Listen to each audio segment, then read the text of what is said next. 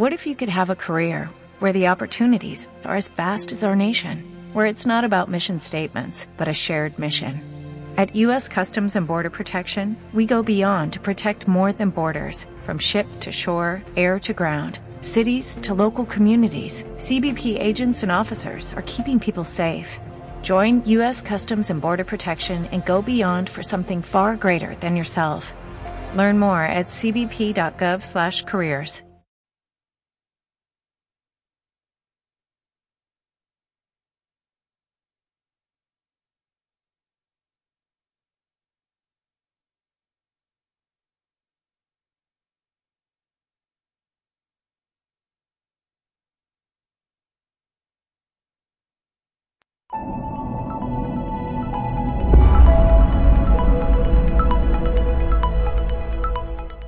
Pues vamos a empezar, nos ponemos en pie.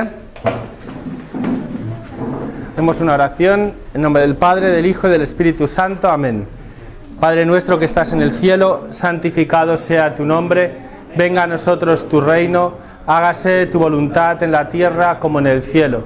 Danos hoy nuestro pan de cada día, perdona nuestras ofensas, como también nosotros perdonamos a los que nos ofenden. No nos dejes caer en la tentación y líbranos del mal. Amén. Dios te salve María, llena eres de gracia, Señor es contigo. Bendita tú eres entre todas las mujeres y bendito es el fruto de tu vientre Jesús. Santa María, Madre de Dios, ruega por nosotros pecadores, ahora y en la hora de nuestra muerte. Amén. Gloria al Padre, al Hijo y al Espíritu Santo, como era en un principio, ahora y siempre, por los siglos de los siglos. Amén. Sagrado Corazón de Jesús. Dulce Corazón de María, San José, en el nombre del Padre y del Hijo y del Espíritu Santo. Amén. Bien, pues empezamos la segunda sesión del curso bíblico. Y el tema que vamos a tratar hoy es probablemente uno de los más importantes, porque el tema que tenemos que tratar es cuál es la verdadera iglesia fundada por Jesucristo. Sobre este tema quiero que reflexionemos un poco acerca de unos personajes. El primero es Hegel. Hegel anunció ya, 1770, 1830, eh, que Dios había muerto. Pero probablemente el que popularizó esta frase de que Dios había muerto fue Nietzsche. Todos sabemos, ¿no? conocemos que Nietzsche dijo eh, aquello de que Dios había muerto. Y nos advirtió Dostoyevsky diciendo, si Dios no existe, si Dios está muerto, todo está permitido. Se intentó matar a Dios. Tenemos el caso de Lunakarsky. Lunakarsky, este señor era un comisario de instrucción pública de Lenin en la Unión Soviética. Después fue embajador en España durante la Segunda República. Este señor Lunakarsky organizó un juicio en una plaza de Moscú. Y en ese juicio, el título del juicio era El Estado soviético contra Dios. El objetivo del juicio era declarar a Dios pena de muerte. El resultado del juicio era que Dios debía morir. hicieron exactamente lo mismo que un juicio real pusieron en el banquillo de los acusados y en el banquillo de los acusados pusieron una Biblia, eh, Dios tenía unos abogados que le defendían y el Estado eh, soviético tenía otras personas que acusaban a, Dios. Estuvieron cinco horas de juicio. A las cinco horas, Lukanarsky dio la sentencia. El señor iba a morir fusilado. Al día siguiente, un pelotón de, fusilamiento en la plaza, empezó a pegar disparos contra el cielo como símbolo de que querían matar a Dios. Ese señor luego se vino para España para ser embajador durante la Segunda República, Lukanarsky. Querían matar a Dios y entendieron después de todos e, estos teatros, de esas frases bonitas o, feas más bien, Dios ha muerto, después de todo eso entendieron que si querían matar a Dios, que si querían acallar a Dios, lo que debían hacer era acabar con la iglesia. ¿Por qué? Porque Lucas 10, 16 nos dice, quien a vosotros oye, a mí me oye, quien a vosotros desecha, a mí desecha, y el que a mí desecha, desecha al que me envió. Si querían acabar con, Dios en la tierra, lo que tenían que hacer era acabar con la iglesia, porque mientras hubiera iglesia, la voz de Dios seguiría sonando. Y entonces, en el del 34 al 39, en España, más de 10.000 muertos, mártires, para intentar acabar con Dios, para intentar acallar la voz de Dios en el mundo. El objetivo no era matar a estos hombres, no les importaban, eran personas sin, importancia, pero a través de ellos hablaba Dios. Mataron obispos, sacerdotes, religiosos. ¿Por qué? Con el ímpetu de matar a Dios, con el ímpetu de acallar su voz, porque a quien vosotros, a vosotros os oye, a mí me oye. Del, del 26 al 29, México, la guerra cristera. Queremos acabar con Dios en México. La ley Calles, esa ley prohibía a la iglesia manifestarse públicamente, solo podía haber una misa a la semana y un montón de restricciones para acallar a Dios, para matar a Dios. Finalmente fueron a la guerra. Y aquí está el beato padre Pro, que fue fusilado junto con muchos otros sacerdotes religiosos que representaban a la iglesia, querían matar a la iglesia querían acallar la voz de Dios, pero se dieron cuenta de que esto no funcionaba, que la sangre de esos mártires lo que hacía era rejuvenecer a la iglesia y que saliera con más fuerza. En los años 30, Bela Dot, esta señora, esta señora era del Partido Comunista de Estados Unidos. Esta señora dijo, se convirtió al catolicismo, y cuando se convirtió al catolicismo, manifestó el plan que el comunismo tenía para acabar con la Iglesia. En los años 30, esta señora, con sus compatriotas comunistas, introdujeron en los seminarios de Estados Unidos, perdón, en los seminarios del mundo, a más de 10.000 falsos seminaristas para acabar con la iglesia desde dentro. Beladot, cuando se convirtió, confesó su crimen al mundo. Hemos infiltrado a 10.000 seminaristas para que escalen dentro de la iglesia y que desde dentro la destruyan. Años 30 confesaba esto. Durante todos los años 30 el Partido Comunista estuvo haciendo esto, porque derramar sangre de mártires no le salió bien. Esto es lo que probaron. ¿Cuál es el objetivo de, todo esto? El objetivo de todo esto es acallar a Dios. Y para acallar a Dios tenían que matar, acabar con la iglesia. matada la iglesia. Ya nadie oiría la voz de Dios. matada la iglesia. Ya nadie oiría la verdad de Dios. Tenían que acabar con la iglesia esto, la Biblia no les hacía daño. Lo que les hacía daño era la palabra viva, era la iglesia. Esta introducción quería que sirviera para que entendierais la importancia de lo que estamos hablando, de la iglesia, la importancia de la iglesia. Los enemigos de Dios han visto la importancia de la iglesia y han intentado acabar con ella, incluso desde dentro, con 10.000 seminaristas solo en, la década de los 30. Qué gran esfuerzo para acabar con solo una iglesia. ¿Sabéis cuántos infiltrados hubo en los testigos de Jehová? Ninguno. Y en los evangélicos, ninguno. En la iglesia, 10.000. La Biblia, la Biblia es como un cofre. La Biblia es como un cofre. Y ese cofre esconde el mayor de los tesoros, la verdad. Pero para poder leer correctamente lo que dice la Biblia, la verdad que esconde la Biblia, hace falta tener las llaves.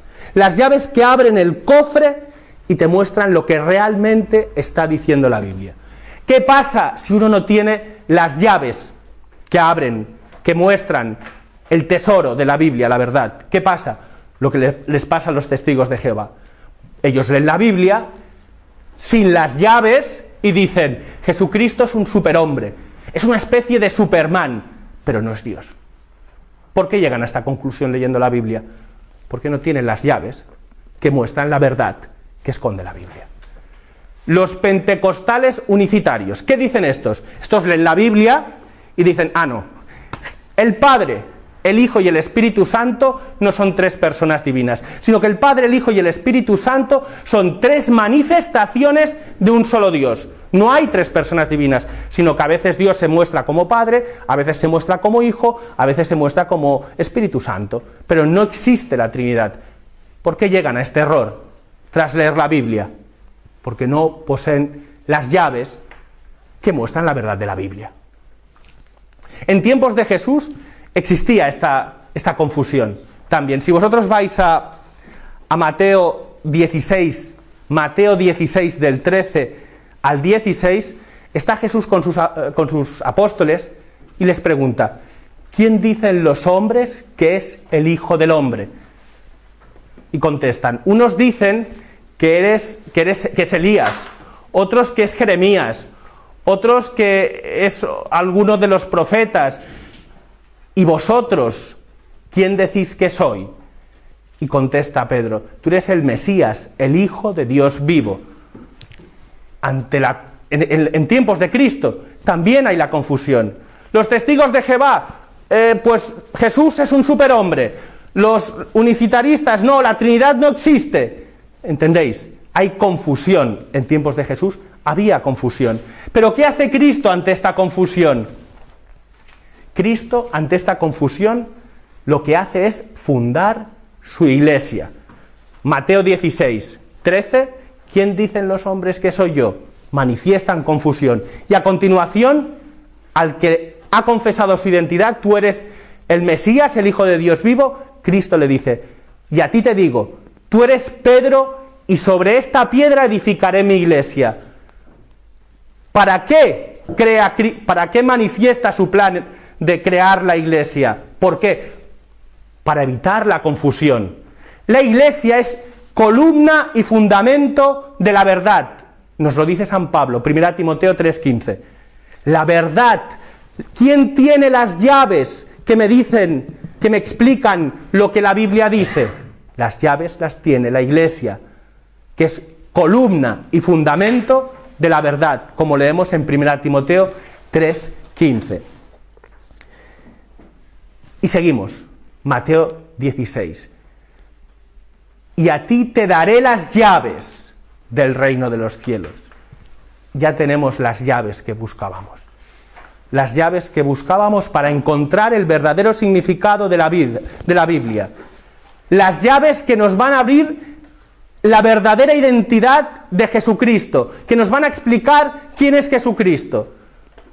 Si queremos saber lo que dice la Biblia, si queremos saber quién es Jesucristo, ¿dónde vamos?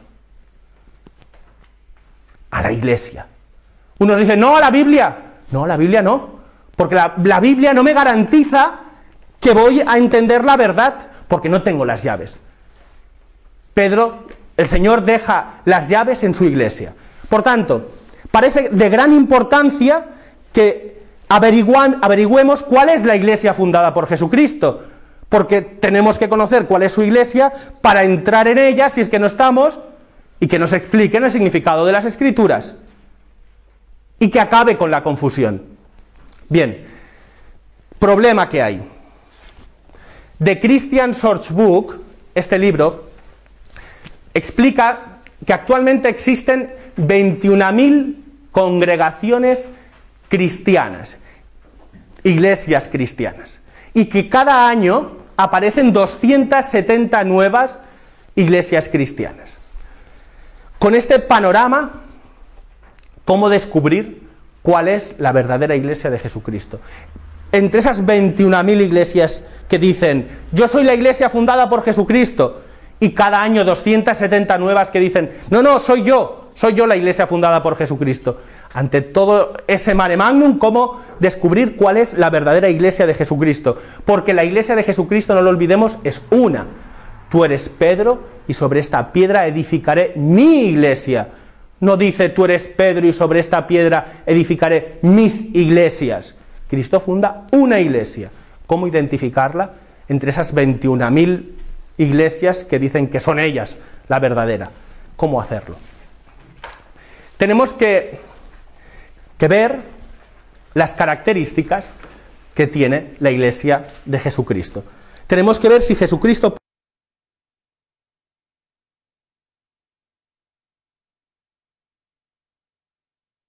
identificarla.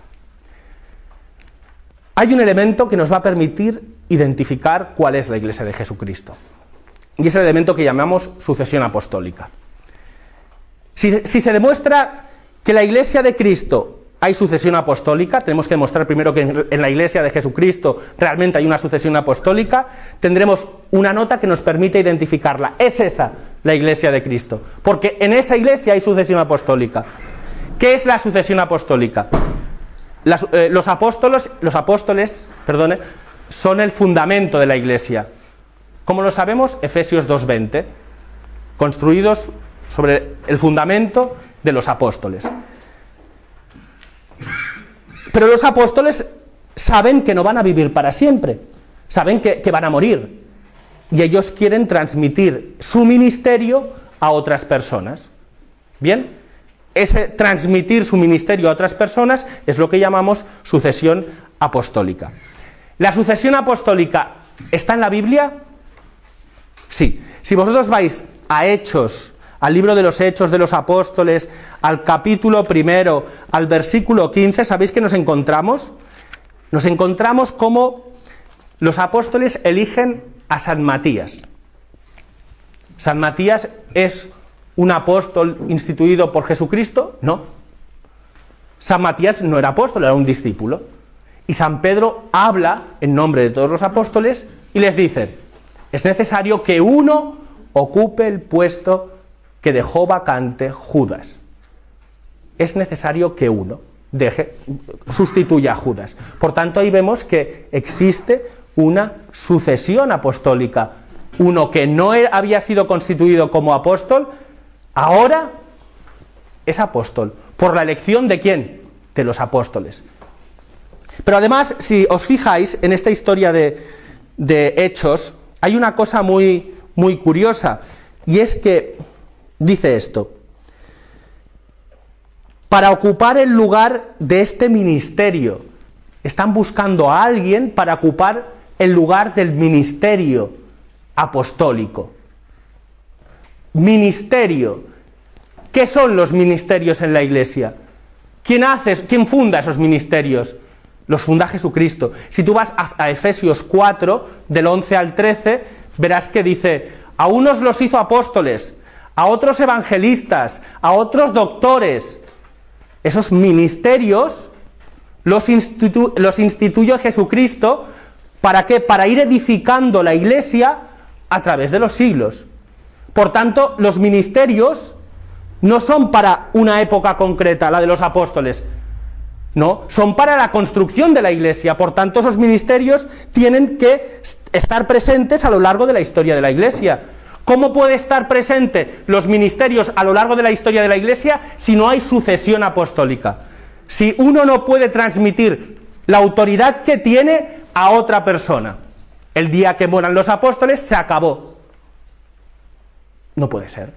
Hace falta, por eso Jesucristo instituye los ministerios, uno de ellos el apóstol. Bueno, pero esto de, de hechos, de que Matías sustituye a un apóstol, ¿Esto es el único caso? No. Si nosotros vamos a Hechos 14 23, veremos cómo se constituyen también presbíteros, personas que participan en parte del ministerio apostólico, no en su totalidad, pero en parte. Hechos 14 23. ¿Y cómo lo hacen? Les imponen las manos. Les imponen las manos y reciben parte de la autoridad que Cristo les ha dado. Si tú vas a la segunda Timoteo 1.6, dice Timoteo, explica ahí cómo Timoteo ha recibido la imposición de manos del apóstol San Pablo. Y ahora él ha recibido el ministerio también. Ha sucedido en el ministerio también al apóstol Pablo. Esto también lo vemos en la primera Timoteo 4.14. Pero no solo eso, sino que luego Timoteo también puede imponer las manos a otras personas. Por eso San Pablo le dice, ojo, Cuidado, no seas ligero a la hora de imponer las manos a cualquiera. Verifica que realmente sea una persona que, que puedas confiar en él, porque si no tú estarás cargando con sus pecados por haber sido ligero a la hora de nombrarle para el ministerio apostólico. Por tanto, esto lo vemos en 1 Timoteo 5:22. Vemos que Timoteo ha recibido la imposición de manos y vemos que él puede imponer las manos a otros. Hay sucesión apostólica. La vemos en la Biblia. Pero es que no solo eso. Romanos 16, 7. Se habla de dos personas, Andrónico y Junia, que dice son ilustres apóstoles. ¿Cómo que son ilustres apóstoles? Yo he leído las listas de los apóstoles y Andrónico y Junia no aparecen por ningún sitio. ¿Cómo que esos eran apóstoles? Porque ya les habían impuesto las manos. Ya les habían impuesto las manos y habían recibido el ministerio de apóstoles. Por tanto, estamos viendo que existe una sucesión apostólica desde los apóstoles a otras personas. Tenemos que concluir, por tanto, que uno no participa del ministerio apostólico por iniciativa propia. Mire usted, yo me he levantado esta mañana, he cogido la Biblia y me he convertido. Y ahora yo soy apóstol, porque he sentido que Dios me llama a predicar por el mundo y soy apóstol, ya está. Que eso es lo que hacen los evangélicos. Leen la Biblia, la interpretan, ya está, soy pastor. O van a un, colegio, les enseñan cuatro cosas, ya está, soy pastor. ¿Y esta gente de dónde ha recibido la imposición de manos? Para recibir el ministerio apostólico de enseñar. ¿De qué apóstol? De nadie uno no se puede ir a predicar como apóstol, porque sí, ha tenido que recibir la imposición de manos de otra persona. Esto de imponer las manos, ¿se lo inventaron los apóstoles o, no se lo inventaron los apóstoles? Pues no, lo de imponer las manos y recibir la autoridad, y recibir la autoridad es una cosa que ya pasa en el Antiguo Testamento. Si vosotros vais a, números, a números 18, 27, mirad lo que dice. Números, perdón, 27 del 18 al 23. Dice, toma, esto lo he hecho bien, sí, toma a Josué, hijo de Nun, hombre sobre quien reside el Espíritu, y pon tu mano sobre él Ponle ante Eleazar, sacerdote, y ante toda la asamblea de los hijos de Israel, y le instalarás ante sus ojos. Fijaos lo que dice ahora. Transmítele una parte de tu autoridad, con la imposición de manos, transmítele una parte de tu autoridad, para que la asamblea de los hijos de Israel lo obedezca. Y en Deuteronomios 34.9 dice, también podemos leer, Josué, hijo de Nun, estaba lleno del espíritu de sabiduría. ¿Y por qué tenía el espíritu de sabiduría? Pues había puesto Moisés sus manos sobre él.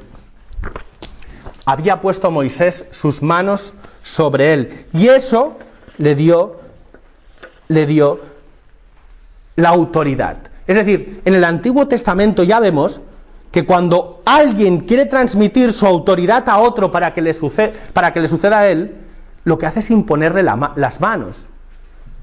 Y al imponer las manos, recibe la autoridad, recibe la sabiduría para el cargo, para el ministerio que tiene que desarrollar. En, el Nuevo Testamento vemos que pasa lo mismo.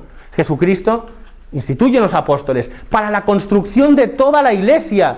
Pero si era para la construcción de toda la iglesia no podía tener fecha de caducidad con la muerte de los apóstoles. Era necesario que como Moisés hacía y como se hacía en el Antiguo Testamento, se buscaron unos sucesores. Y como lo hacían mediante la imposición de manos, igual que antiguamente. Por tanto, además, si vamos a, a Timoteo 3, del 1 al 10, habla de cuáles son las características que tienen que tener las personas para ser obispos. Y resulta que las características para ser obispos y los ministerios que tiene un obispo son los ministerios que tienen los apóstoles. ¿Qué está diciendo Pablo a Timoteo? el, apóstol es el sucesor, perdón, que el obispo es el sucesor del apóstol.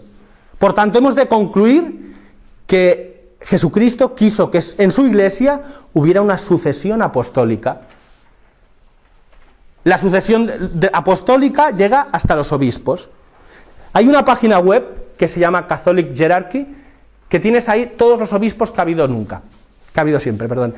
Están ahí todos. Y tú puedes ir al obispo de aquí de Tarrasa, buscar su nombre y buscar quién ordenó a ese, al obispo de Tarrasa, Saiz Meneses. Y encontrarás que lo ordenó Ricard María Carlas. Y puedes entrar en el perfil de Ricard María Carlas y buscar quién lo ordenó. Y no sé quién es, un señor. Y puedes ir a ese señor y buscar quién lo ordenó a él. Y va a otro señor. Y puedes ir así, pues siglos y siglos y siglos y siglos atrás. No hasta los, no hasta los apóstoles en este caso, ¿verdad? Pero muy atrás. Y buscar que resulta que este obispo el dato más lejano que tenemos, a lo mejor del siglo XV, del siglo XIV, del siglo, depende la línea, pues a veces se pierde, otras no, pero llegaría, si pudiéramos ir haciendo eso con todos los obispos del mundo, llegaríamos hasta el apóstol Pablo, el apóstol Pedro. Eso lo tienen todas las iglesias. Pues en principio no.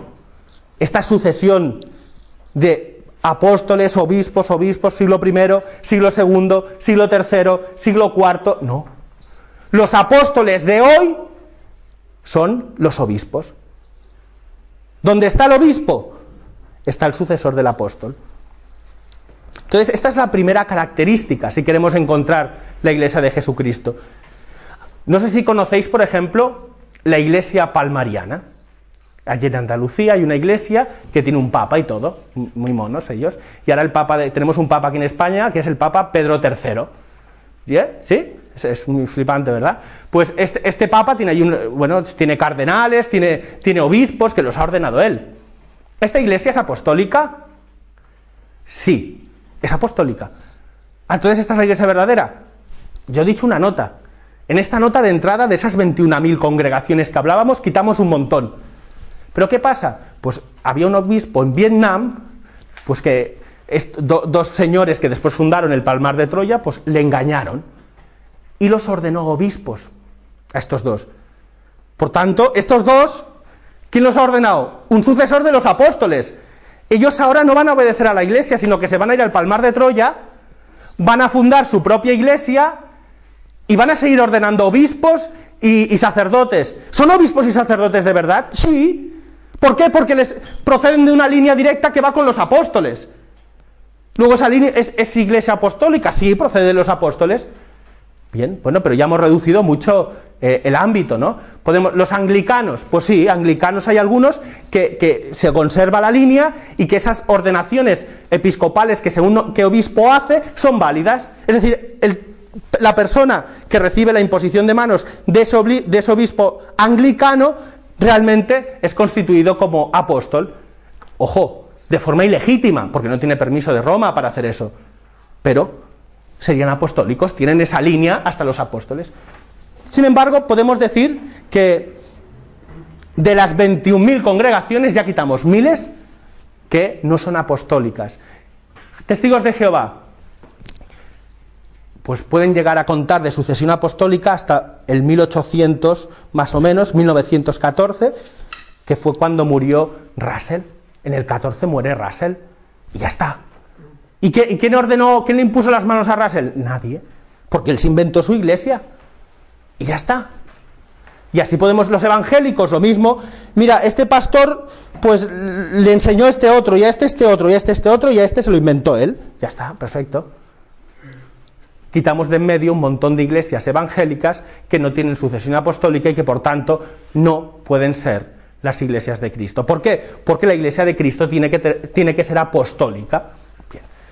Vamos a ir a una segunda nota, a una segunda nota que nos va a permitir identificar definitivamente cuál es la iglesia fundada por Jesucristo. El privado de Pedro el primado de Pedro. ¿Os, acordáis de Mateo 16? Mateo 16 es como para aprender sobre memoria, ¿no? Eh, Mateo 16, del 18 al 19, tú eres Pedro y sobre esta piedra edificaré mi iglesia. Aquí, ¿qué, entendemos los católicos? Entendemos que el Señor está dando una primacía. Primacía quiere decir que está dando el primer lugar a Pedro. Es lo primero que entendemos. ¿Sobre quién? Sobre los demás apóstoles. Entonces tenemos que entender que donde está Pedro, Ahí está su iglesia.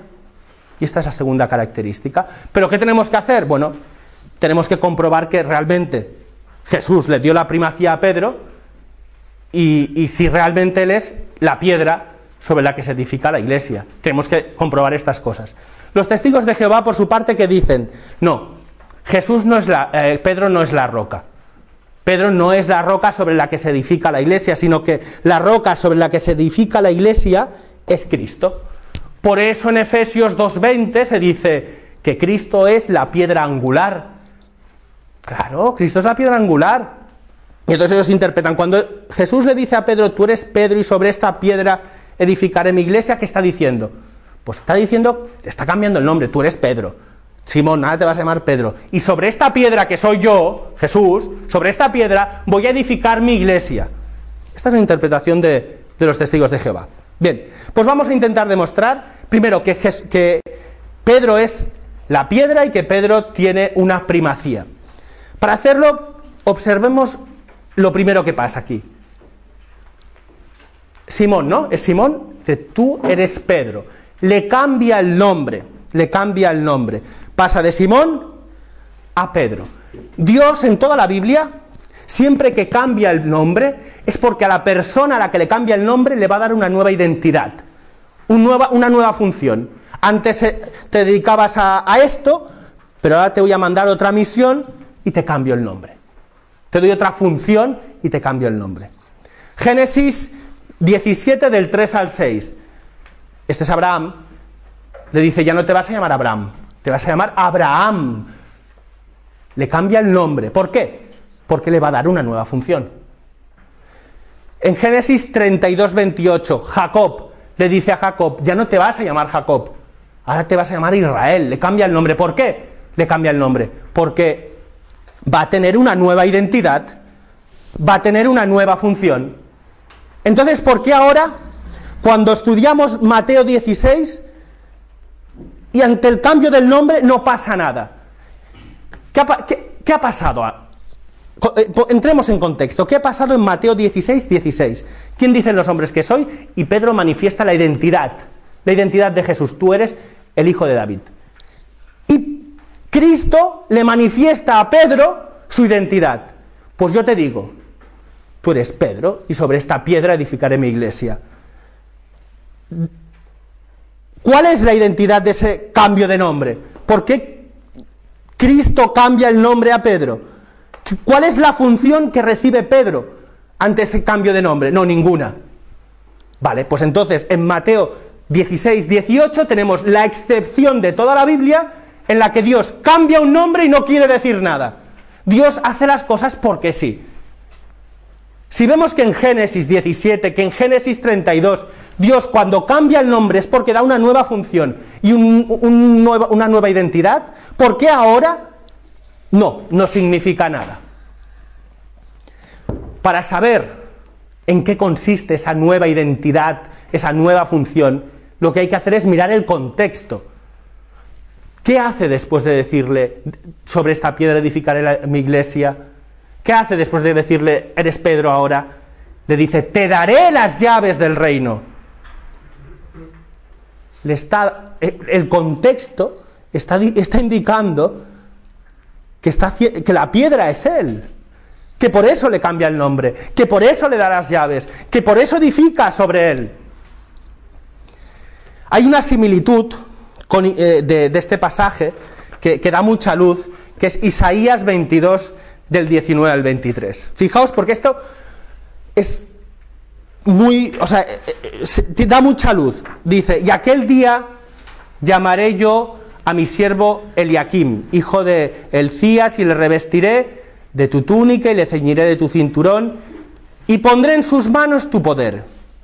Y él será padre para los habitantes de Jerusalén y para la casa de Judá. Fijaos lo que dice ahora. Y pondré, su, y pondré sobre su hombro la llave de la casa de David, y abrirá, y nadie cerrará. Cerrará y nadie abrirá. Le está dando la autoridad. ¿Y cómo, lo, ¿Y cómo muestra esa autoridad que le da? Te doy las llaves. Pero es que, ¿os habéis fijado lo que dice después? Abrirá y nadie cerrará. Cerrará y nadie abrirá. Porque lo que ates en la tierra quedará atado en el cielo. Lo que desates en la tierra quedará desatado en el cielo. ¿Qué están haciendo aquí con Eliakim? le están dando una autoridad sobre todo el pueblo. Le están dando el puesto de primer ministro o lo que llamaban el mayordomo. ¿Veis la similitud entre este primer ministro del rey y San Pedro, primer ministro, podríamos decir, de Cristo? ¿Veis cómo el rey entrega las llaves, Dios entrega las llaves del reino a Leaquín? ¿Veis cómo Cristo entrega las llaves a Pedro? vemos esa similitud y hemos de concluir que el cambio de nombre, que el cambio de nombre nos muestra que está dándole una nueva función a Pedro. Vamos a analizar el término este de, luego volveremos a entrar sobre él, pero sobre esta piedra. Para el católico, la piedra es, es Pedro. Para el testigo de Jehová, la piedra es Jesús, acordaos, Efesios 2.20, Cristo es la piedra angular. Aquí tenemos que entender una cosa, y esto es muy importante, este punto. Esto, son esto es una metáfora. ¿Sí? Mateo 16.18 es una metáfora, porque en la metáfora Cristo es un constructor de un edificio y Pedro es la, la piedra primera sobre la cual se edifica. Es una metáfora. Efesios 2.20 es otra metáfora diferente, donde el fundamento son los apóstoles y los profetas, y Cristo es la piedra angular.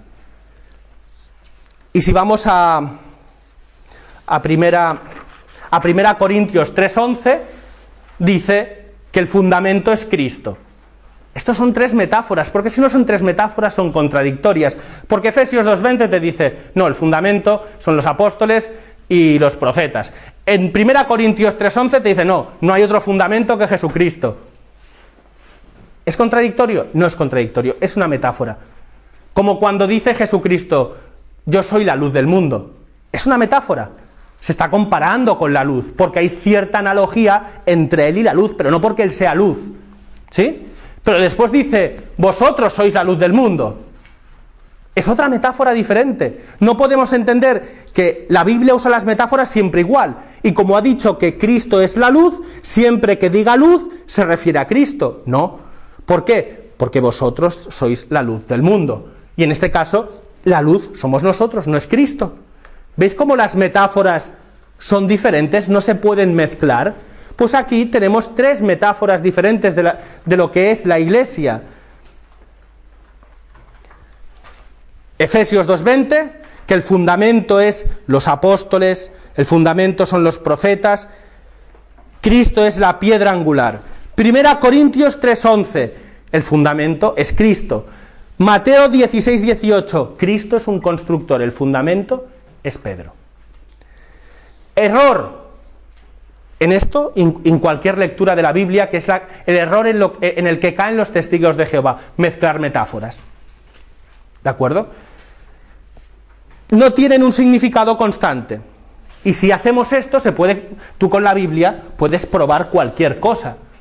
Si tú mezclas metáforas, con la Biblia puedes eh, demostrar cualquier cosa. ¿Alguien sabe qué es la piedra angular? La piedra angular. Esto además es importante. Dice, hay gente que piensa la gente, la piedra angular es la de la base. No, no. Esos son los fundamentos. La piedra angular suele estar arriba del todo, en la cabeza del edificio. Y es lo que da consistencia al edificio. Una pirámide, por ejemplo, ¿sabéis? Tiene cinco piedras angulares, ¿sí? Las, en las bases, en las esquinas, pero la, la principal piedra angular de una pirámide es la de arriba del todo. ¿De acuerdo? Esto es importante porque entonces creo que podemos hacer una especie de juntar bien, juntado estas tres metáforas y entender lo de la piedra. ¿Qué quiere decir? Tú eres, a ah, Pedro, tú eres sobre esta piedra, pero los apóstoles también son fundamento, ¿no? Bien, pues en este edificio, la piedra principal de la base, la piedra principal del fundamento es Pedro. Y las demás piedras del fundamento son los apóstoles y los profetas. Las piedras que levantan el edificio somos nosotros, las piedras vivas.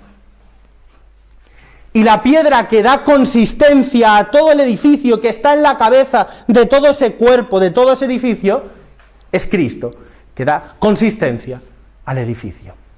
Entonces nos podrían decir, no, mira, es que entonces tu iglesia está fundamentada en un hombre, no está fundamentada en Dios, no está fundamentada en Cristo. Y entonces aquí es donde hay error. No, perdona. Pedro es la piedra, correcto. Y es el principio de autoridad. Es el que tiene que gobernar y pastorear. Pero el principio de doctrina, la, piedra de la doctrina, es la fe predicada por Jesucristo. El principio, la piedra que, sobre la que está construida la iglesia para gobernarla y pastorearla es Pedro. Pero el contenido de la fe, que está en la base también, ese, contenido lo pone Jesucristo. El Papa no es el que cambia la doctrina, no es el que inventa doctrinas nuevas, sino que el Papa es el que gobierna y pastorea la Iglesia. El que dice la doctrina, el que marca la doctrina, es, es Jesucristo. Por eso cuando alguien dice, bueno, vamos a... El dogma de la Inmaculada Concepción, ¿qué se hace? el, padre, eh, el Papa coge ah, pues sí, venga, el dogma de la Inmaculada Concepción, me gusta, me, atrae esto, ponlo. No, ¿qué hacen? Vamos a estudiar la Biblia si hay fundamentos para decir esto. Es decir, si esta verdad está en el contenido de la revelación. Porque si no está en el contenido de la revelación, yo tengo autoridad para gobernar y pastorear, pero no para inventarme la doctrina. Ah, pues sí, tiene... Vamos a los, a los padres de la iglesia. En los padres de la iglesia se habla de, esto de la Inmaculada Concepción. Ah, pues parece que sí. Vamos a, los anteriores papas. Y se llega a la conclusión, eh, Pedro llega a la conclusión de si esa doctrina de la Inmaculada Concepción está revelada o no está revelada. ¿Está revelada? La aceptamos. Pero no se la inventan. Tiene que estar para que la acepten. Por tanto, la piedra, en tanto que gobierna y pastorea, es Pedro. Pero la piedra en cuanto a la fe la pone Jesucristo. La fe, por tanto, podemos decir, es el fundamento doctrinal. Podían decir, bueno, bueno, pero es que las llaves, las llaves se las dan a todos los apóstoles. Y aquí hay que ir con cuidado. ¿Cómo que las llaves se las dan a todos los apóstoles? No, perdona, las llaves solo se las dan a un apóstol, a Pedro. A los demás apóstoles les dan la autoridad de atar y desatar, correcto, pero las llaves solo a Pedro como los mayordomos, ¿os acordáis? El mayordomo de Isaías. ¿Cuántos mayordomos o, ministros había en aquel tiempo? Muchos, muchos. Y todos tenían poder de atar y desatar. Pero de todos los ministros, solo uno se le daban las llaves del reino. A uno. Los doce apóstoles tienen poder de atar y desatar. Pero solo uno tiene las llaves del reino, Pedro. ¿Veis la, diferencia? Por tanto, tenemos que, que, que ver en esa piedra a Cristo. Pero vamos a aportar una prueba más de que Pedro es la piedra sobre la que se edifica la iglesia. Los testigos podrían decir, bueno, mira, tú eres Pedro y sobre esta piedra edificaré mi iglesia. En griego es Petros, tú eres Petros y sobre esta Petra edificaré mi iglesia. Si San Mateo se estuviera refiriendo a que Pedro es la piedra, el texto tendría que decir algo así como tú eres Petra y sobre esta Petra edificaré mi iglesia. Sin embargo, le cambia el género. ¿Por qué? Porque Petros se refiere a Simón y Petra se refiere a Cristo. Además, Petros en griego significa piedra pequeña y Petra significa piedra grande. Y esto se hacen ellos su película y dicen, por tanto, aquel que es la piedra es Cristo, no Pedro. Bien, pero ¿sabéis qué problema hay aquí? Primero, que Mateo cuando traduce su evangelio, que estaba en arameo, lo traduce al griego, tiene, que hacer concordar Petros con, Simón, masculino, y por eso lo traduce. Pero es que nosotros sabemos que cuando Cristo le dice esas palabras, no se las dice en griego, se las dice en arameo. Y en arameo no existe esta, esta distinción, ¿no? Esta distinción no, está en, arameo. En arameo se diría esto, tú eres Kefas y sobre esta Kefas edificaré mi iglesia. Está identificando a Kefas, a Cefas, a Pedro, con la Cefas, con la Kefas, sobre la que se va a edificar la iglesia. Si Mateo, cuando traduce su, su evangelio, hubiera sabido que la Kefas, Pedro, no se refería a la Kefas de la iglesia, no hubiera puesto Petros, Petra porque es que en griego existe otra palabra para referirse a piedra pequeña, que aparece en, otros evangelios, que es litos. Hubiera dicho a Pedro, tú eres litos. Y sobre esta petra edificaré mi iglesia. Si tú quieres diferenciar y tienes otra palabra, pones, la pones, la usas. ¿Sí o no? ¿Por qué no utiliza litos, sino que utiliza petros? Para que guarde más relación con el arameo. Tú eres quefas, y sobre esta quefas edificaré mi iglesia. Este es otro argumento para mostrar que Pedro tiene esa primacía, o sea que Pedro, sobre Pedro se edifica la iglesia. Él es la piedra, en tanto que gobierna y pastorea a toda la iglesia. Pero, bueno, ¿y San Pedro tiene un ministerio especial? un ministerio, una función, porque hemos dicho que le cambia el nombre porque recibe una nueva función. ¿Tiene una nueva función respecto de los demás apóstoles? Sí. Primero, dice Mateo 16, 16 del 18 al 19, te daré las llaves. Ya hemos visto que tiene relación con Isaías. Al que se, les da las llaves, se le está dando el qué? La autoridad. Pedro da las llaves, da, le dan las llaves, le dan la autoridad para pastorear. ¿Tiene un ministerio especial? Sí. Es el único que tiene las llaves. Lucas 22 del 31 al 32 dice, Satanás os está buscando para zarandearos. Os está buscando. ¿A quién os está buscando? A los doce. A los doce os está buscando. ¿Y qué dice luego Cristo? Yo he rogado por ti. ¿Cómo por mí? Si nos busca a todos, ¿por qué ruegas por mí? Ruega por todos. No, yo he rogado por ti para que tu fe no caiga. Y cuando te conviertas, dice, confirma a tus hermanos. San Pedro tiene la función de confirmar a sus hermanos. Y tiene la oración de Cristo que está rezando por él, porque el demonio los quiere zarandear. Es decir, quiere zarandear a la iglesia entera. Pero su oración va solo por Cristo, por Pedro. Juan 21, este Juan 21 del 15 al 17, ¿sabéis lo que es esto de Juan 21 del 15 al 17? Pedro, ¿me amas? ¿Sí? Ya sabéis lo que está, eh, dónde estamos, ¿no? Pedro, ¿me amas? Y le dice, apacienta mis ovejas, apacienta mis corderos. Le está, y ahora tenéis que volver en un momento a Mateo 16, 18, para ver que Cristo dice, edificaré futuro, te daré futuro. No le está dando las llaves a Pedro en ese momento, dice que te las daré, te daré la autoridad, te daré las llaves, edificaré, no la edifico ahora, edificaré mi iglesia sobre esta piedra. ¿Y ahora qué le está haciendo? Le está entregando el rebaño, lo que le había prometido en Mateo 16 se lo está dando en Juan 21. Le está entregando el rebaño. Apacienta mi rebaño, apacienta mis ovejas, apacienta mis corderos. Pero es que si vas al griego, la palabra apacentar es poimanei, que significa apacentar correctamente. Pero ¿sabéis qué significa también poimanei? significa regir. Y de hecho en Apocalipsis 2.27 muchas veces se traduce la palabra esta de poimanei que aparece por regir.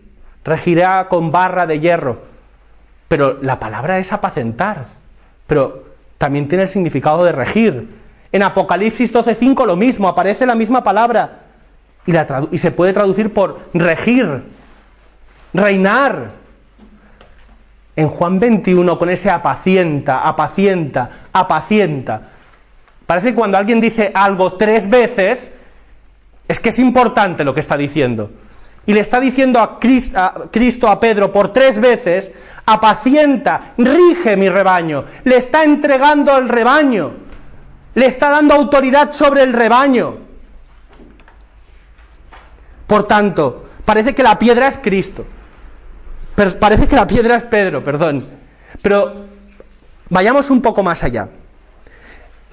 parece que está claro que la iglesia, la piedra, es Pedro.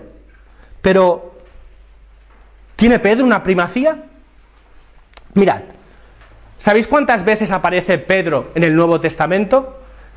Aparece 190 veces. 190 veces se habla de San Pedro en el Nuevo Testamento. ¿Sabéis cuántas se habla del apóstol San Juan, que es el segundo que más aparece? 29 veces. Contando a San Juan y a todos los demás apóstoles, excepto Pedro, ¿sabéis cuántas veces aparecen todos? 130. Bueno, parece que una importancia tiene, ¿no? Parece que es un poco más importante San Pedro que los demás apóstoles, puesto que aparece 190 veces. El segundo que más, 29. Pero es que además, si vais a las listas, ¿sabéis las listas de los apóstoles? Y el nombre de los apóstoles era este.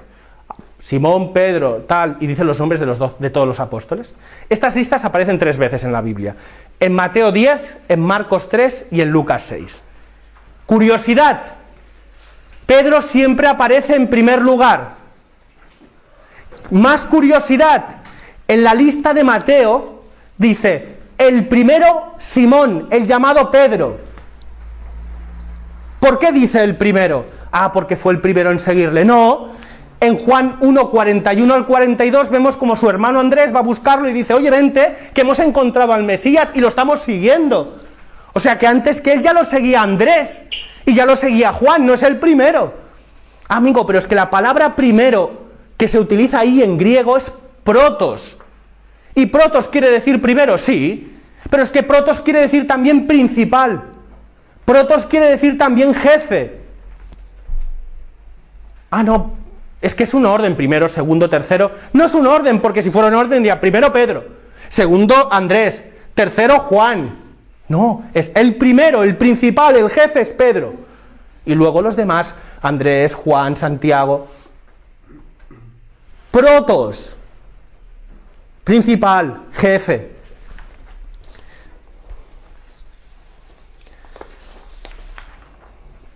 Si analizamos, por ejemplo, hemos visto que, San Pedro tiene un ministerio especial. Hemos visto que San Pedro es la piedra. No hay duda, San Pedro es la piedra. Hemos visto que entre los doce San Pedro tenía una primacía, una importancia por encima de todos los demás.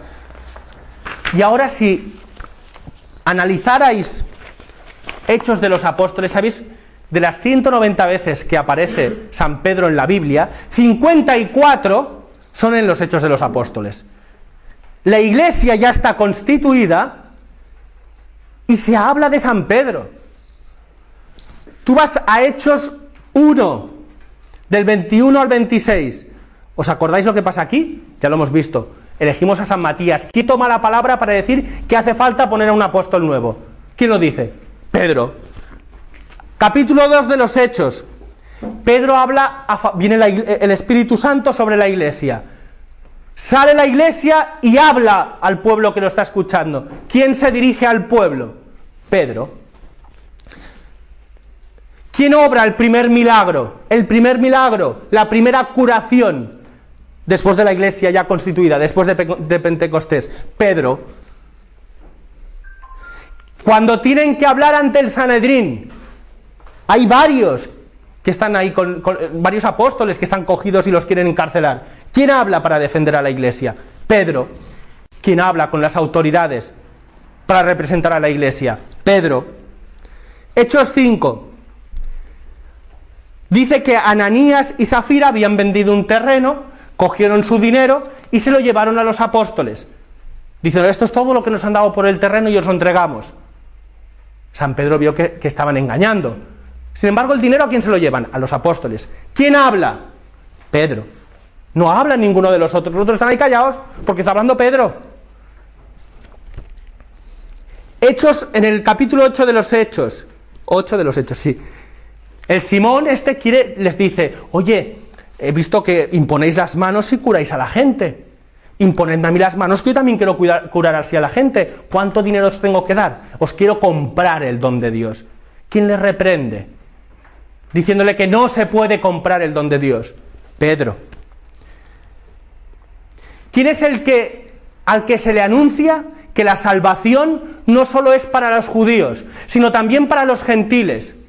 A Pedro, Hechos 10, que bautiza a, un gentil. En Hechos 11, Pedro explica por qué acepta la iglesia a los gentiles porque ha recibido él la revelación del, cielo. Al, centurión, al, a Cornelio, que es el que se, ha bautizado, ¿quién lo manda a buscar a Pedro? El cielo. Se le aparece un ángel y le dice, ves a buscar a Pedro. En el cielo tienen claro que el primero es Pedro. lo mandan a Pedro, no lo mandan a Juan, no lo mandan a Santiago, lo mandan a la iglesia, a Pedro. y Hechos 15. ¿Hay que circuncidar o no hay que circuncidar a los, a los que a los gentiles que entran en, la comunidad? Y, se reúnen, el concilio de, de, Jerusalén, y ahí hay gritos y un poco de, se ponen nerviosos.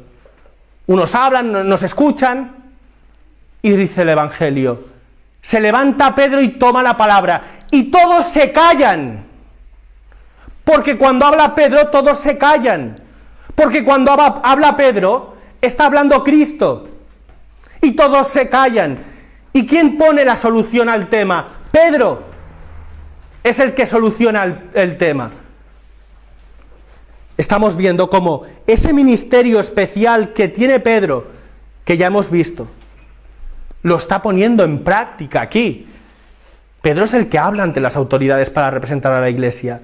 Pedro es el que recibe la comunicación del cielo, los gentiles también.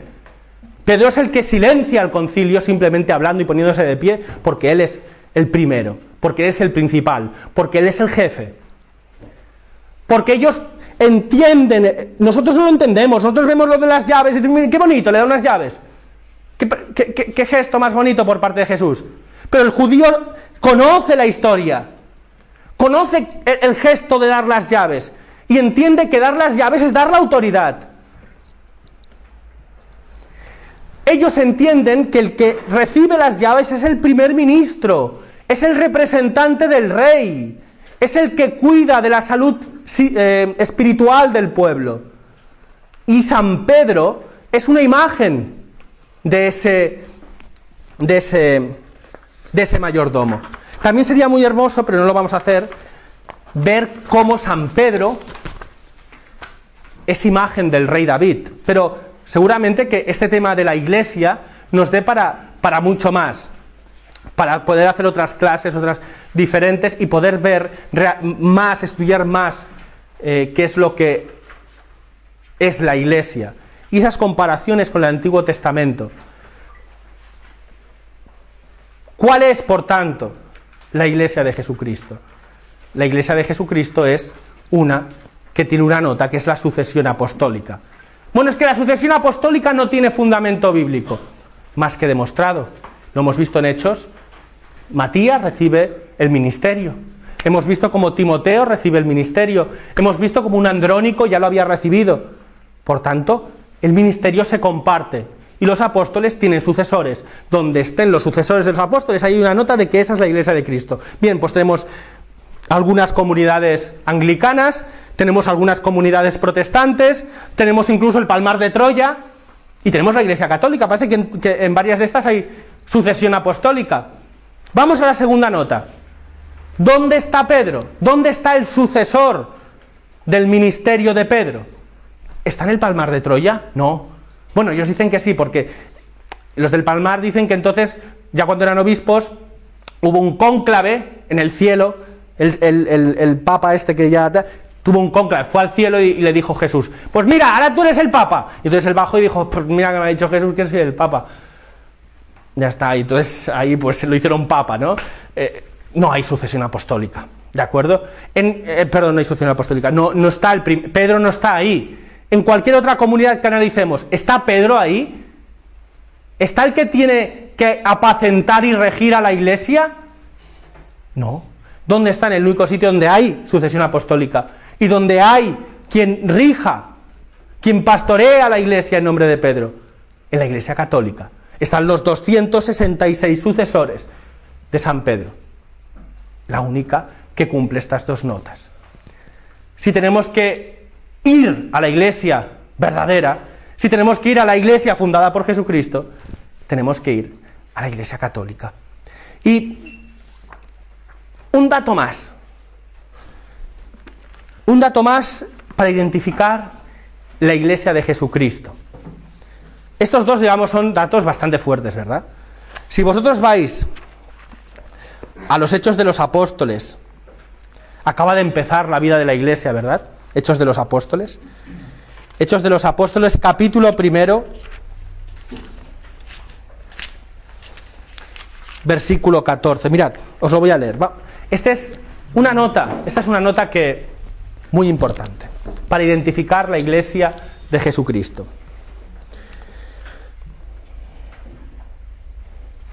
Vamos a leer desde el 12. Entonces se volvieron del monte llamado Olivete a Jerusalén, que dista de allí el camino de un sábado. Cuando hubieron llegado, subieron al piso alto los apóstoles en donde permanecían Pedro y Juan, Santiago y Andrés. ¿Quién aparece primero? Pedro. Felipe y Tomás, Bartolomé y Mateo, Santiago de Alfeo y Simón el Celotes, y Judas de Santiago. Todos ellos perseveraban unánimes en la oración con algunas mujeres. Con María, la madre de Jesús, y con los hermanos de éste. Podemos identificar la iglesia de Cristo porque la iglesia permanece unida en oración junto a María. Analizad las sectas, analizad testigos de Jehová. No quieren oír hablar de María. Sin embargo, la iglesia primitiva permanece unida en oración junto a algunas mujeres y concreta con María. Parece que el que escribió los hechos Quería darle una importancia a esta mujer. La iglesia está donde está Pedro. La iglesia está donde están los sucesores de los apóstoles. La iglesia está donde está María. Esa es una nota que también nos puede servir para identificar la iglesia de Cristo. Mirad, todos tenéis ahora este, estas hojas que hemos repartido al principio. Ahora se hace difícil el poder hacer un debate porque estamos empezando. Estas hojas que tenéis en casa, os tenéis que poner y buscar la Biblia. ¿Dónde están? Entenderlas, comprenderlas. Pues algunas intentar memorizarlas. El otro día pasaba por, la calle principal del pueblo y vi unos testigos de Jehová. Testigos de Jehová que estaban puestos allí y pensé, oye, ¿no podríamos ir a hablar con ellos? Y hablar de la Biblia. No, no vamos, no, no vamos porque nos convencen, porque saben más ellos que nosotros, porque no sabemos de la Biblia. Es que si supiéramos de la Biblia, a lo mejor nos podríamos convencer. Si supiéramos movernos, oye, mira, pues eh, Mateo 16, 18 dice esto, paca, lo buscas. Ahora ya le puedes decir cosas, lo de Petros, Petra, lo de Kefas, Kefas, se lo puedes explicar. Le puedes decir también que el cambio de nombre, y decir, no, perdona, si el cambio de nombre supone un nuevo ministerio. Mira Isaías, el capítulo creo 22. Mira cómo le dan un nuevo ministerio cuando le cambian el nombre. Tienes cosas para argumentarlos. De aquí un tiempo puedes ir. En Poliña, hace un tiempo empezaron dos, tres señoras. Y se ponían en la puerta del supermercado a repartir sus hojitas.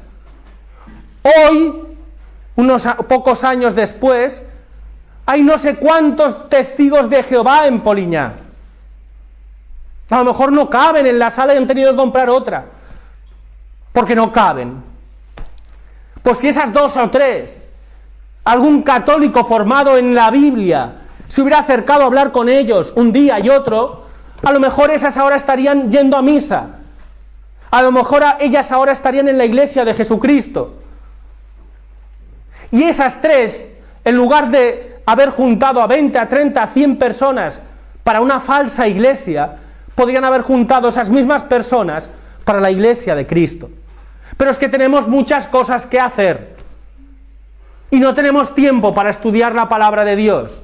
No tenemos tiempo para ver... ¿Y qué pasa? Pues lo que os conté el otro día, el sacerdote aquel, uy, formadísimo, acabó siendo testigo de Jehová, por no conocer la Biblia. Y casos así de comunidades enteras. Escuchaba el otro día una comunidad de un grupo de, bastante numeroso. El obispo les llamó la atención por unas cosas que hacían. Y fueron a hablar con el obispo. Y le preguntaron, pero esto ¿por qué no lo podemos hacer? Y el obispo les iba contando. Dice, cuando salimos de aquella reunión con el obispo nos separamos de la Iglesia Católica. Porque no, no nos daba ningún argumento, ninguna... Mira, es que Jesús decía, mira, es que la Biblia dice esto, mira, es que... No, esto es así. Y se fueron de la Iglesia Católica. ¿Por qué? Porque la Biblia en ellos que les decía una cosa y el obispo que tenía las llaves, que participa de las llaves porque está en la Iglesia Católica, no supo decirles dónde estaba la fe católica explicada en la Biblia. Obispo y pierde a las ovejas. Yo creo que tenemos que tomarnos esto un poco más en serio. Porque de esto pueden salir conversiones. Dios os puede utilizar a todos y cada uno de vosotros para convertir a mucha gente. Pero, no, si supiéramos el catecismo, hay que estudiar el catecismo. Pero no el de primer grado, eso ya nos lo tenemos que saber, y el de segundo también, y el de tercero también. Si vamos al catecismo bien explicado, ya nos vienen los fundamentos bíblicos de todo lo que creemos. Y aquí lo vamos a hacer, vamos a ir poniendo fundamentos bíblicos. El próximo día que hablaremos, hablaremos una sesión de la Virgen María. Y veremos si la Virgen María fue virgen siempre o no fue virgen. Iremos viendo, analizando varias cosas sobre la Virgen María para ver que lo que la Iglesia Católica dice sobre la Virgen María es cierto. La Virgen María es madre de Dios. ¿Eso lo dice la Biblia? No, eso lo dice un concilio, el concilio que dijo Santa María, Madre de Dios, pero no, en la Biblia pone que María es la Madre de Dios. Lo pone. ¿Por qué no sabes buscar, enseñárselo a un testigo de Jehová? En la Biblia dice que tenía más hijos. ¿Dónde lo pone? Que María tuvo más hijos en ningún sitio. Sí, pero tiene hermanos. Bueno, pues vamos a buscarle las madres a esos hermanos para que veas que no es la Virgen María, su madre. ¿Sabéis hacerlo? No. Os dice eso no, es que hermano significa parientes. Bueno, sí o no. Tenemos que estar fundamentados, saber fundamentar nuestra fe para poder dar testimonio de nuestra fe a otras personas. Vosotros sois, nosotros somos piedras vivas de la iglesia, lo hemos visto. Y también participamos de alguna forma de ese ministerio, de anunciar, de predicar. Y si no lo desarrollamos ese ministerio, Dios nos pedirá cuentas. ¿De acuerdo? Pues bueno, pues esto es... Vamos, eh, eh, vamos a dar por terminada la sesión de hoy, pero antes simplemente vamos a analizar... El otro día os di unos deberes, que era lo del tema de las traducciones, para saber si vuestra Biblia era católica o no era católica. Entonces, vamos a ver si vuestra Biblia es católica o no es católica. El primer punto era Lucas 1.28, ¿de acuerdo? Que salía aquella palabra que dice que jaritomenen, que el próximo día hablaremos de esta palabra. Una buena traducción, una buena traducción de esto sería algo así como alégrate llena de gracia o salve llena de gracia. Esas son buenas traducciones. Si por el contrario tenéis cosas como salve muy favorecida o gozo hayas amada, y cosas así, eso está mal traducido. Estos hay, hay, sitios, la Biblia de los testigos dice algo así, salve muy favorecida y cosas de estas. Estas Biblias entonces no son válidas si tienen esto. Mateo 16, 18. Tú eres Pedro y sobre esta piedra, lo hemos visto, Mateo 16, 18. Si dice, tú eres Pedro y sobre esta piedra edificaré mi iglesia o algo que se le parezca, es una buena traducción. Una mala diría, tú eres Pedro y sobre esta roca edificaré mi iglesia. Quieren hacer, veis que lo que hacen no es solo cambiar el género, sino también cambiar la palabra para que parezca que se refiere a dos cosas diferentes. Tú eres Pedro y sobre esta roca edificaré mi iglesia. Por eso cambian las palabras. O tú eres Pedro y sobre esta piedra pequeña edificaré mi iglesia. Traducciones erróneas. Si esto está traducido así, vuestra Biblia no está bien. En Génesis 1.2 dice, y él viendo, eh, viento, el soplo, el Espíritu de Dios, se cernía sobre las aguas. Una mala traducción sería, y la fuerza activa de Dios se cernía sobre las aguas. no quieren poner espíritu, porque algunos no reconocen que el Espíritu Santo es Dios. Entonces lo llaman, al Espíritu Santo lo llaman fuerza activa de Dios. Si dice fuerza activa, la traducción de la Biblia es mala. Éxodo 3:14. Tú hablarás así a los israelitas, yo soy, me envió, me envió a ustedes. Una buena traducción sería esta. Una mala, tú hablarás así a los israelitas. Yo resultaré ser, me ha enviado a ustedes. Si dice algo así tu Biblia, pues la puedes tirar. Mateo 2.11. Una buena traducción diría, entraron en la casa, vieron al niño con María su madre y postrándose lo adoraron. Una mala traducción diría, entraron en la casa, vieron al niño con María su madre y postrándose le, rindieron homenaje. Claro, ¿cómo lo van a adorar si no es Dios? Dirán, ¿no? Entonces cambian lo de adorar por rendir homenaje. Si dice algo así como rendir homenaje, tu traducción es mala. Mateo 6, perdón, Mateo 25, 46, una buena traducción dice, e irán estos a un castigo eterno y los justos a una vida eterna. Una mala traducción podría decir, y estos partirán al cortamiento eterno, pero los justos a la vida eterna. Si dice algo así, cortamiento, tira tu, vida, tu Biblia, no, eso no es. Lucas 23, 43. Yo te aseguro, hoy estarás conmigo en el paraíso. Eso es una buena traducción, o algo parecido, no tiene que ser exacto. Una mala traducción sería, verdaderamente te digo hoy, estarás conmigo en el paraíso, etc. Si es así como esta segunda, no está bien. Juan 1.1. En el principio existía la palabra y la palabra estaba con Dios y la palabra era Dios. Algo parecido a esto es buena traducción. Mala traducción. En el principio la palabra era y la palabra estaba con Dios y la palabra era como un Dios. La palabra era como un Dios, pero no era Dios. Eso es una mala traducción. Si en tu Biblia dice como un Dios, tírala a la basura. Hechos 2.42. Acudían asiduamente a la enseñanza de los apóstoles, a la comunión, a la fracción del pan y a las oraciones. Una mala traducción diría, y continuaron dedicándose a la enseñanza de los apóstoles y a compartir, a tomar comidas y a oraciones. Eso es una mala traducción. El nombre de Dios, si en tu Biblia aparece que el nombre de Dios en el Nuevo Testamento aparece Jehová o Yahvé, tu Biblia es falsa, es un fraude total. Porque ¿sabéis cuántas veces aparece la palabra, el tetragramaton, que es el nombre de Dios, cuántas veces aparece en el Nuevo Testamento? Cero. No aparece ni una sola vez en el Nuevo Testamento la palabra Jehová, sino que los, como el nombre de Dios no se podía decir, no se podía pronunciar el nombre de Dios, ya en el Nuevo Testamento se había tomado la costumbre y cuando se refieren al Señor lo llamaban kirios kirios Señor, el Señor. Por eso aquello que os decía antes.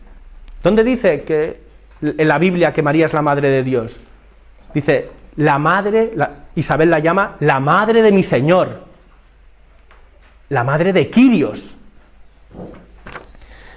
Por tanto, y Jehová, si aparece Jehová ya en cualquier, sea el antiguo como el nuevo, no, no, está muy bien porque Jehová es una mala traducción del nombre de Dios. Como no se podía pronunciar antiguamente el nombre de Dios, se ponía el tetragramaton, esas cuatro letras, que se conservaban del nombre de Dios, porque el hebreo no tenía vocales, solo consonantes, y entonces para que cuando uno estaba en, la sinagoga y veía que tenía que pronunciar el nombre de Dios, pero como el nombre de Dios no se podía pronunciar, ¿qué hacían?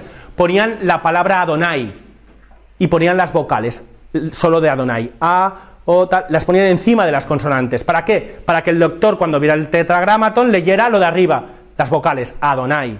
¿Sí? ¿Qué pasa? Esto no lo sabían algunos. Y ya en el Renacimiento cogieron, porque en el Renacimiento dijeron tenemos que volver a lo antiguo. Y volvieron a estos textos de los masoretas y vieron las vocales. Y dijeron, bien, pues entonces el nombre de Dios es Jehová. Es una mala traducción, no es Jehová. Lo que hay encima es las vocales de Adonai. Ya, pero es que miréis no, pero Adonai empieza por A, no por E. Sí, pero cuando al ponerse en contacto con la primera letra de Jehová, la J esa, cambia la A por E. O sea, es, pero es las vocales puestas en el nombre de, del tetragramatón. Por tanto, cualquier Nuevo Testamento que diga Jehová o Yahvé es falso. Y en, general el nombre de Jehová es una mala traducción. Y si faltan los libros de los, si en tu Biblia falta el libro de Tobías, de Judith, la primera de Macabeos, segunda de Macabeo, Sabiduría eclesiástico y de Baruch, si faltan estos libros, tu Biblia es falsa. Te tienes que comprar la versión extendida que viene en esos libros también. De acuerdo, pues estos son las, bueno, los deberes que los que no lo tengáis, pues mira, aquí tengo tres, no tres, no, tengo más. Estos son, tengo cuatro. Estos cuatro son de la primera sesión de la, clase anterior, que si alguien los quiere está aquí. Y allí quedo que quedan hojas de la sesión de hoy. Quedan tres, que las cogéis los que queréis. Pues bueno, nos ponemos en pie para rezar a la Virgen y dar por finalizado finalizada la sesión de hoy. Pues en nombre del Padre, del Hijo, del Espíritu Santo, amén. Le vamos a pedir a, a nuestra Madre, la Virgen María, que nos mantenga fieles, fieles a la Iglesia, fieles a la Iglesia, porque la Iglesia es columna y fundamento de la verdad, como leemos en 1 Timoteo 3:15. Si queremos conocer la verdad sobre ella, si queremos conocer la verdad sobre Jesucristo, tenemos que permanecer fieles a la Iglesia, que tiene las llaves, que nos muestran la verdad. Que como hacían los apóstoles, nosotros siempre, como hermanos, permanezcamos unidos en oración junto a ella. Que no nos separemos nunca de ella. Ella que es reina de la paz. Le pedimos que nos ancle, que nos ate a la iglesia y que nunca nos separemos de ella. Dios te salve María, llena eres de gracia, el Señor es contigo, bendita tú eres entre todas las mujeres y bendito es el fruto de tu vientre Jesús. Santa María, Madre de Dios, ruega por nosotros pecadores, ahora y en la hora de nuestra muerte.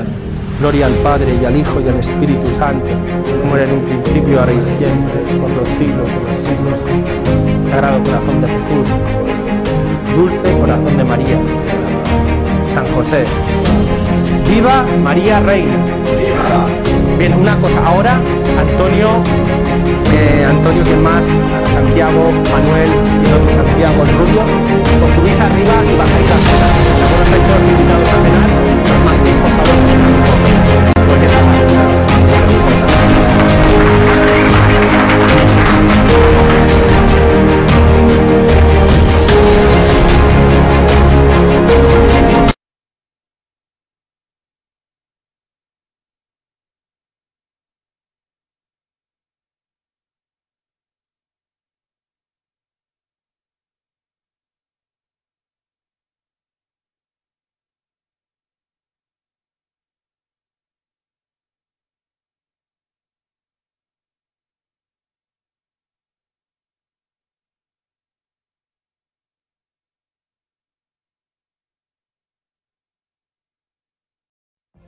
What if you could have a career where the opportunities are as vast as our nation, where it's not about mission statements, but a shared mission? At U.S. Customs and Border Protection, we go beyond to protect more than borders from ship to shore, air to ground cities to local communities, CBP agents and officers are keeping people safe. Join U.S. Customs and Border Protection and go beyond for something far greater than yourself. Learn more at cbp.gov/careers.